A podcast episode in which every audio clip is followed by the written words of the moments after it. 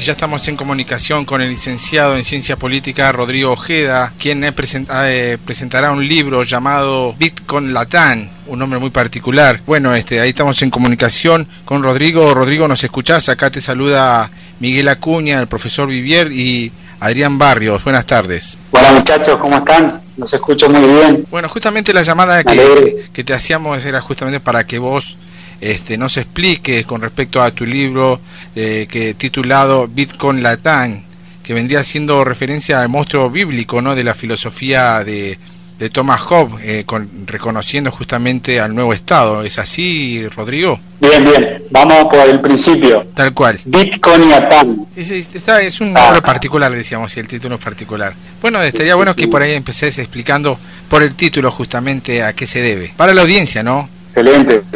Bueno, exactamente.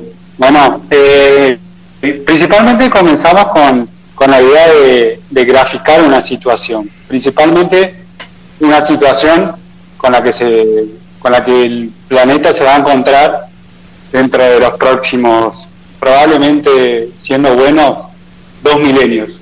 Uno, cuando comenzó a descubrir esto, la verdad que trató de imaginar una situación, lugar, eh, una metáfora que fuese lo suficientemente didáctica para que la mayor cantidad de personas puedan entender que lo que se viene, siendo hablando en términos criollos, no es joda.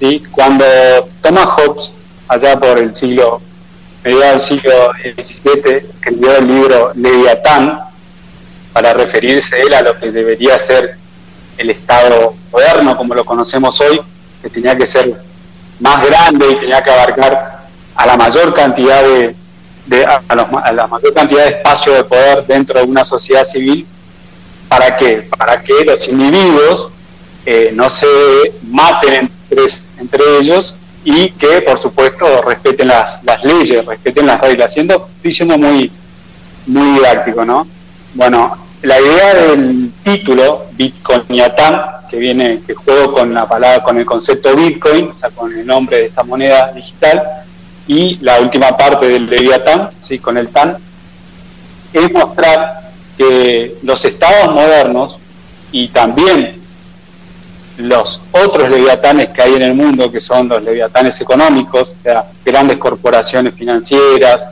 eh, monopolios económicos, financieros, etcétera, estos poderes que hasta ahora habían dominado el espacio y dominan de hecho el espacio de poder a nivel mundial, eh, se, van a, se encontraron y se van a encontrar ahora con que existe un nuevo espacio de poder que estos poderes no van a poder controlar.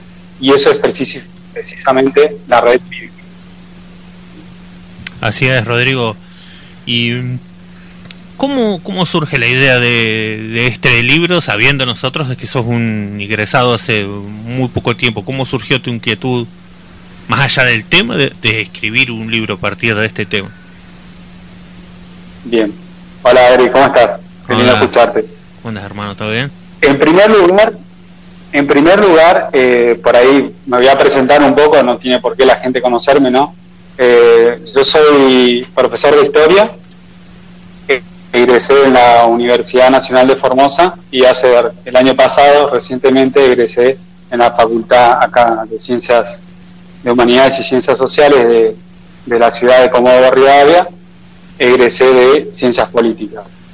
En sí, mi idea no era específicamente escribir un libro, pero en la medida en que esta información llegó a mí y, la pude empezar a procesar, eh, me pareció absolutamente necesario que, la, presentar seriamente esta información. Y ahora voy a ser un poco autorreferencial con lo que voy a comentar.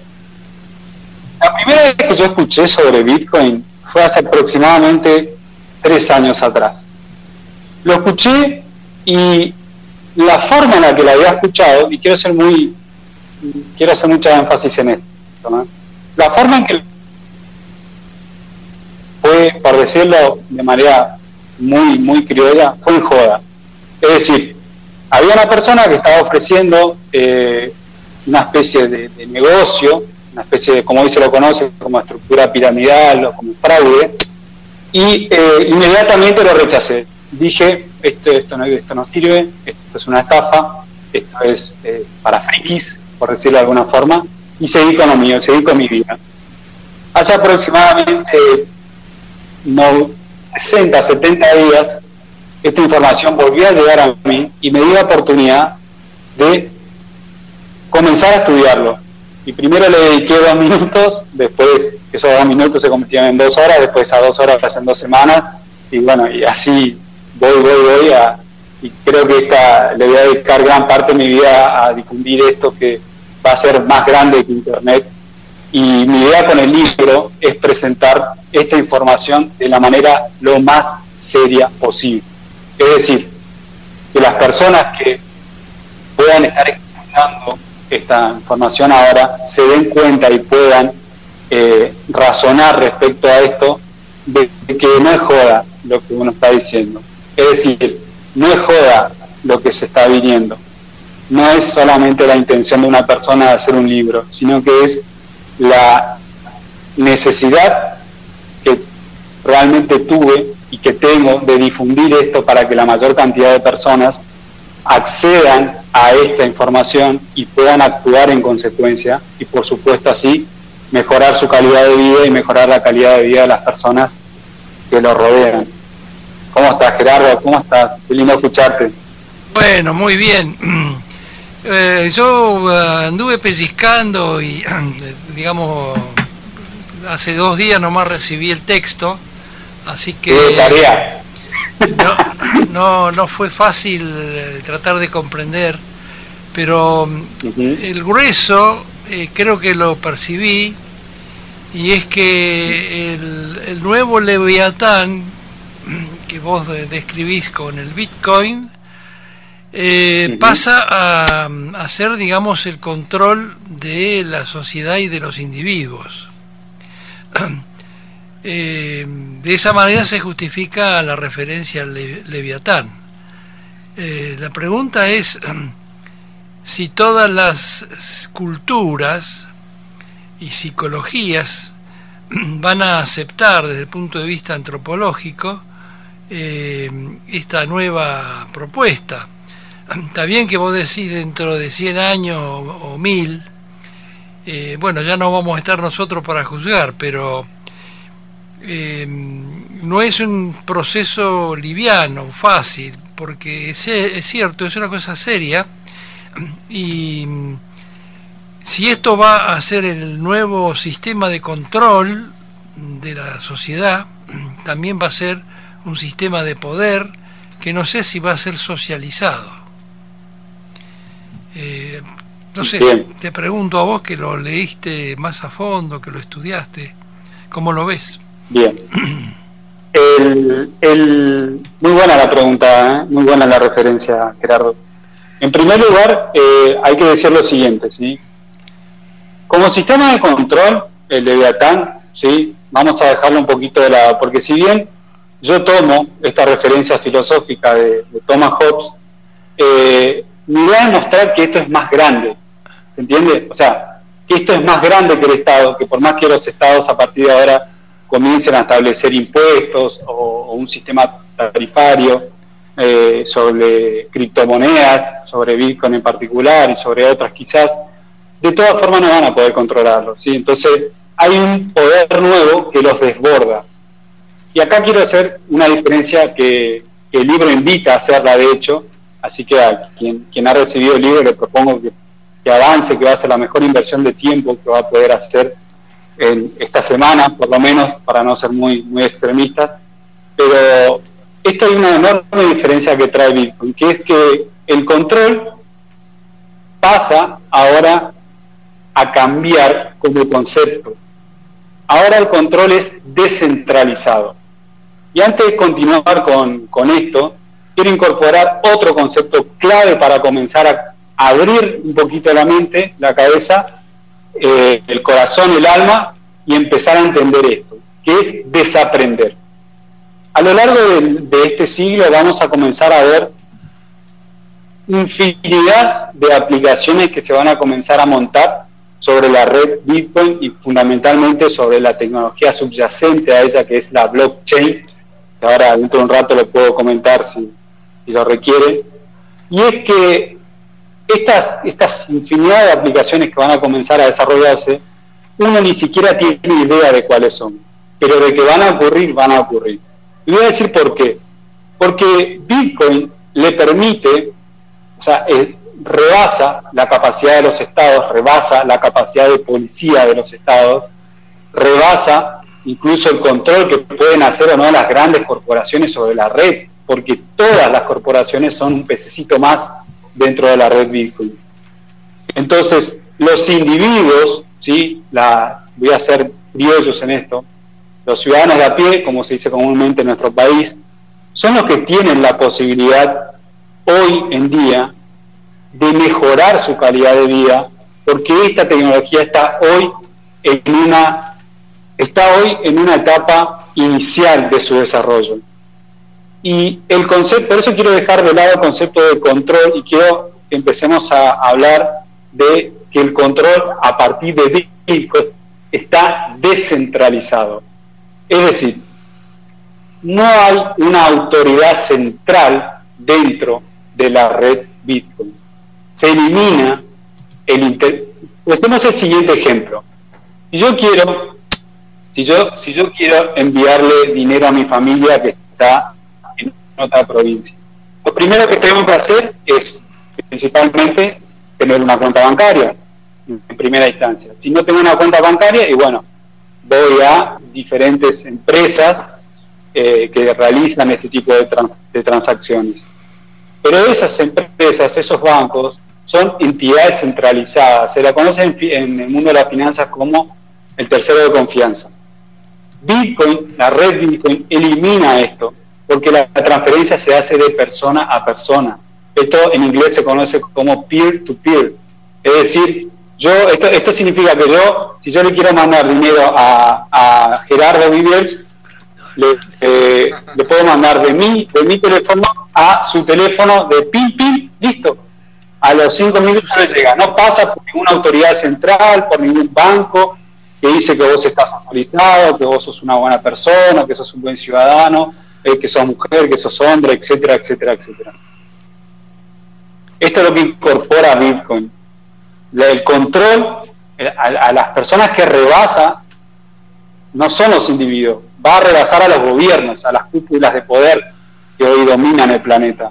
Porque esta tecnología está al alcance de cualquier persona del planeta, cualquier ciudadano de a pie, como es una moneda digital, cualquier ciudadano de a pie puede comprar Bitcoin hoy mismo después de escuchar esta entrevista. ¿Por qué? Porque ser una moneda digital se puede fraccionar en 100 millonésimas partes. Esos son 8 ceros después de la coma. Para ser bien, bien, bien concretos, esto le puedo recordar a uno cuando, cuando iba a comprar caramelos eh, en kiosco y compraba caramelos y lo compraba por 10 pesos y le daba una bolsa de caramelos. Bueno, este es igual. Cualquier persona puede hoy mismo comprar Bitcoin por 100 pesos, 500 pesos, 1000 pesos, 10 mil pesos, por el ahorro que tenga y protegerse, proteger su patrimonio y el de su familia, por supuesto. No sé si esto ha respondido a la pregunta de... Sí, sí, Rodrigo, está muy interesante este, el cambio de eje o de foco, digamos, del control a lo diverso. Eh, de todas maneras, mientras vos explicabas, eh, yo estaba pensando, ah, ¿y qué, qué pasa con factores que disrumpen eh, la convivencia como la delincuencia? ¿En qué medida va a alcanzar este, este sistema de red? Y bueno, va a ser desastres. Entiendo. ¿Quién, controla, ¿quién controla la delincuencia? Porque ahora la tenemos, ¿no? Los hackers, Como los hackers, sí. Bien. Eh, vamos, a... remontarnos, hoy estamos en 2021. Eh, Bien, invito a todos a que nos remontemos al año 1994, en cualquier parte de Argentina, ¿eh? ojo, cualquier parte, Buenos Aires, norte, interior, a cualquier parte. Cuando Internet comenzaba a desembarcar en Argentina. ¿sí? ¿Qué decían las personas? Si yo soy, miren, yo nací en 1993, pero tengo, tengo conocimiento de que se decía, porque mi madre y mi familia también lo pensó.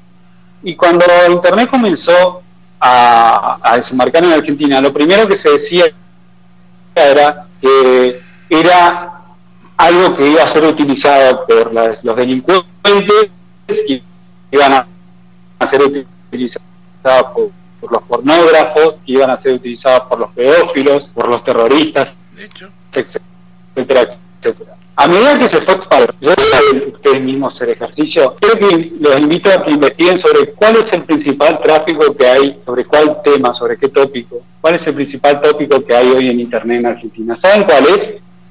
Compartir videos de animales graciosos. O sea que de repente hace 24, 25 años atrás, esta tecnología revolucionaria como es Internet, como lo fue en su momento, como lo es hoy, era considerada que iba a ser un monopolio de las personas que querían delinquir. Y probablemente lo hacen, pero es el 1%, el 2% de la red, el 98% se dedica de repente a compartir imágenes de gatitos graciosos o lo utiliza para emprender un negocio, o lo utiliza para transferir valor monetario, o lo utiliza para pagar la escuela de sus hijos, o para contratar una prepaga, o para pagar impuestos. Entonces, hoy está en una etapa donde nos invita a desaprender, porque en la medida en que esto vaya transcurriendo, probablemente el nivel de oportunidad que da esta red para mejorar la calidad de vida de las personas y de su familia, probablemente cada día se racionalice un poco más. Pero este es un momento para aquel que se anime a desaprender muchos que tenemos de, muchas generaciones atrás, eh, es un gran momento y va, y va a hacer mucha diferencia. Eh, los delincuentes, y sí, uno puede decir, sí, va, seguramente hoy los narcotraficantes están utilizando la red Bitcoin. Seguramente los terroristas están utilizando la red para el valor monetario de un lugar a otro. Los talibanes, los, eh, efectivamente. Ahora yo les invito a que se pregunten por qué estas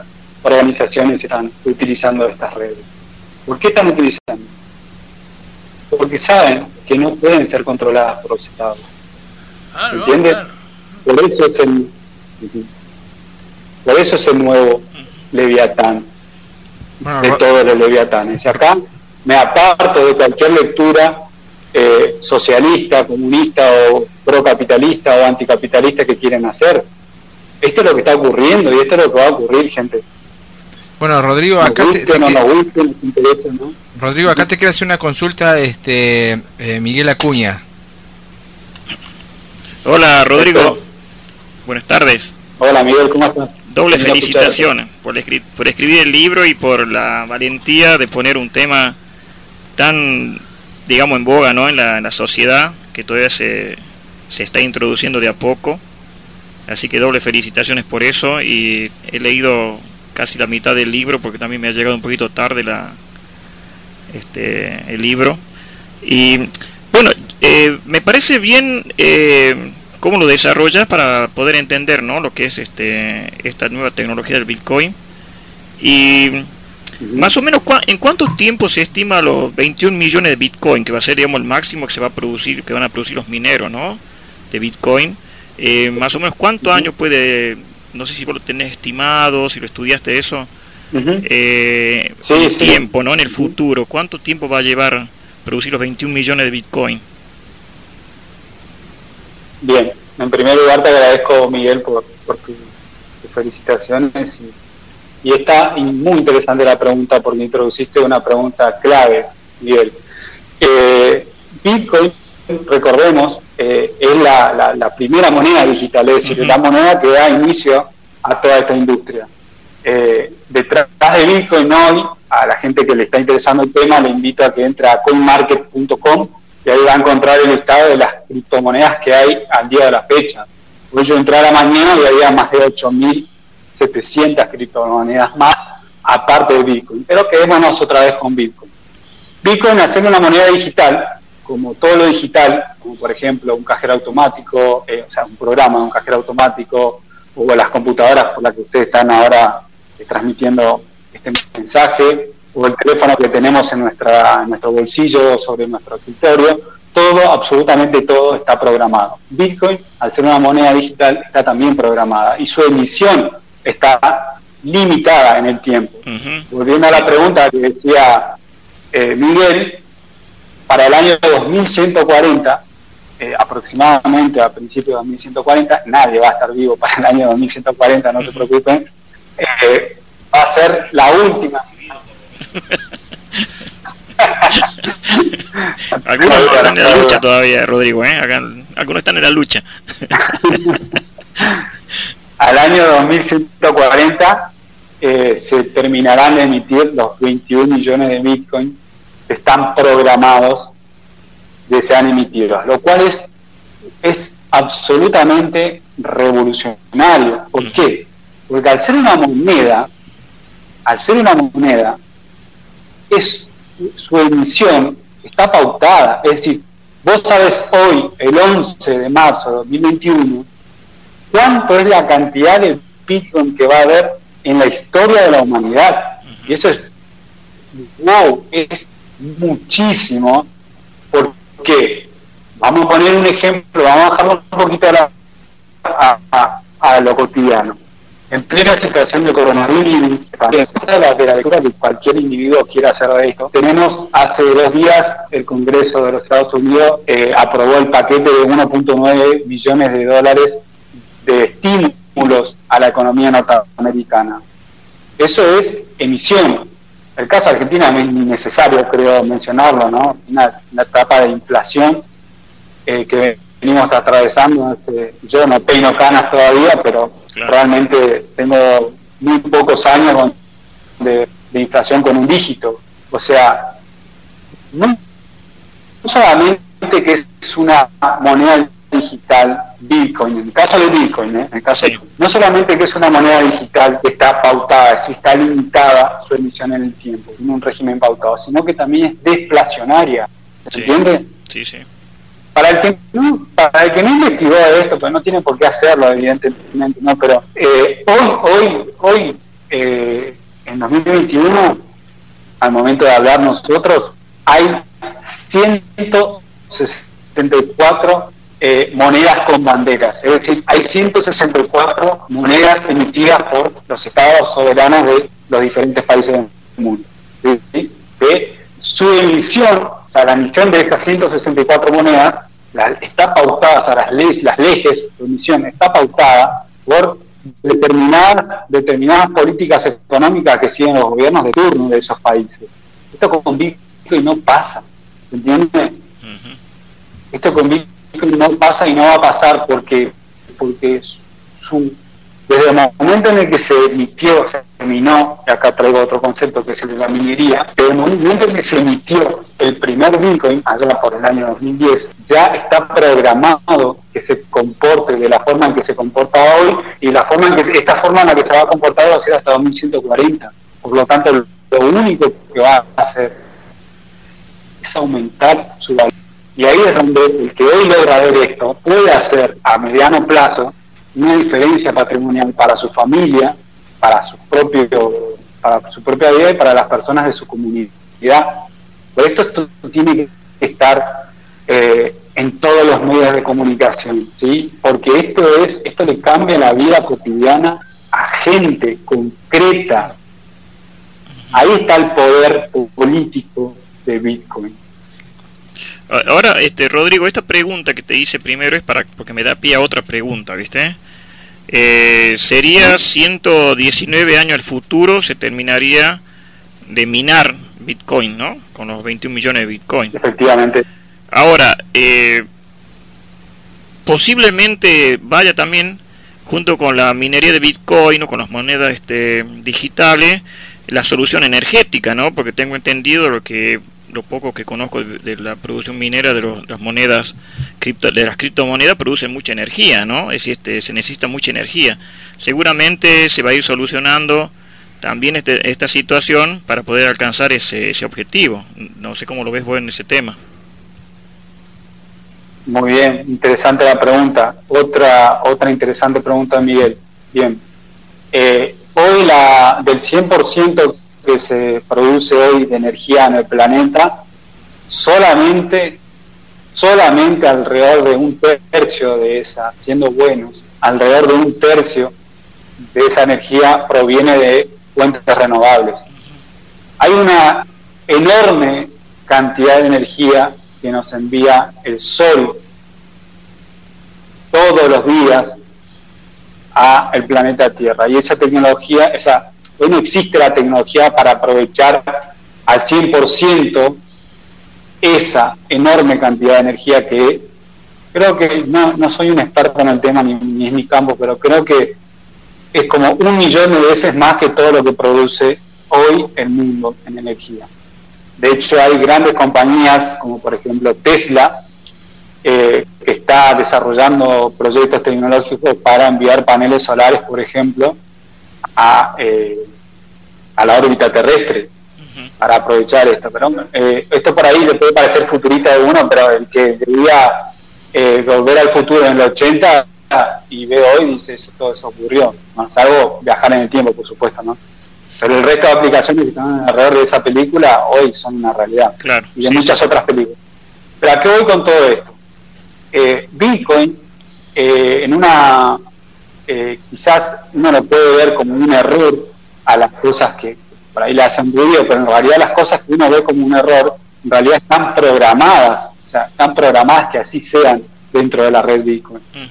En el caso del gasto tecnológico y del consumo tecnológico, del consumo energético por la tecnología del, de Bitcoin, eh, viene ligada fundamentalmente a la minería de Bitcoin. La minería de Bitcoin eh, es este proceso por el cual se validan las transacciones dentro de la red. Cuando en 2008 se, se, se publica este paper famoso, que es el paper, paper white o papel blanco de Bitcoin, donde allí se establecen determinadas tecnologías, este, este seudónimo, este fascinante persona o grupo de personas que, desarrollaron esto, eh, propone combinar diferentes tecnologías para esto. Una de esas tecnologías que propone, bueno, o que una de esas preguntas que se hacen a la hora de, establecer esta tecnología es, bueno, ¿cómo hacemos para que la gente eh, proponga su tiempo y su dinero a disposición de proteger la red, porque los mineros lo que hacen es proteger la red porque están verificando, están verificando que las transacciones que se realizan en la red sean transacciones correctas. Y, eh, bueno, ¿cómo hacemos? Está, tan bien pensado, está también pensado el, el paper de Bitcoin, y dijeron, bueno, vamos a darles un, vamos a darles un reward. Un reward es una recompensa por conectar la computadora y minar Bitcoin, o sea, por proteger la red. Eh, esa, esa review son los Bitcoin que le da, que gana el minero que termina ganando el bloque que se valida, que validan todos los otros nodos de la red. Eh, en esta red descentralizada, recordemos, no hay una no hay una autoridad central, sino que la verificación haga miles de nodos, miles de nodos, miles de millones de nodos que están en diferentes partes del mundo y al mismo tiempo en comunicación permanente sobre qué está ocurriendo en la red Bitcoin. Entonces, entonces reciben una, un rigor por, es, por enchufar su computadora, por decirlo de alguna forma, y invertir su tiempo y su dinero. Bueno, este rigor es hoy, en marzo de 2021, y tres años más hasta el siguiente halving, es de 6,25 Bitcoin de recompensa por bloque minado eso implica un enorme gasto de energía. Ese enorme gasto de energía. O sea, supongamos que hoy algún, eh, algún oyente quiera eh, ponerse a minar Bitcoin. Bueno, va a conectar su computadora, eh, va a descargar el software necesario para esto. Y al mes siguiente, si vamos a ponerlo en términos dólares para que lo entiendan, si estaba gastando 20 dólares en electricidad, al mes siguiente va a estar pagando 800 dólares en electricidad. O sea, realmente el consumo de energía es extremadamente exponencial al que eh, se venía consumiendo, el crecimiento es extremadamente exponencial. Y probablemente no, no reciba ninguna recompensa porque realmente hoy la minería eh, está haciendo, y hay una enorme, eh, enormes, enormes preocupaciones en torno a la centralización en ciertas regiones del mundo de la minería, como en el caso de China, por ejemplo, o algunas regiones de los Estados Unidos que está centralizando la minería para de alguna forma tener algún tipo de control sobre la red pero no lo van a lograr, o, su control va a ser realmente muy escaso. Rodrigo, eh, una, una consulta. Una, una pregunta más y ya como para ir cerrando un poco la entrevista. ¿Cuáles pensás que son las aplicaciones posibles en cuanto a blockchain, que es la tecnología que sostiene el Bitcoin, y lo político? ¿Lo ves en, en algún tipo de sistema de, aplicado en algún sistema de votación? Eh, que el peer-to-peer se puede usar para ese tipo de, de situaciones? O, qué has visto ya vos que estás en el tema?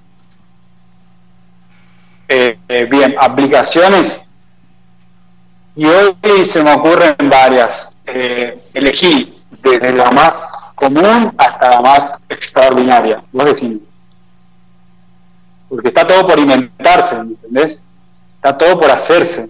Ya se están haciendo aplicaciones, pero voy a poner una, una buena, ¿sí? O sea, una buena, una bien ponderable.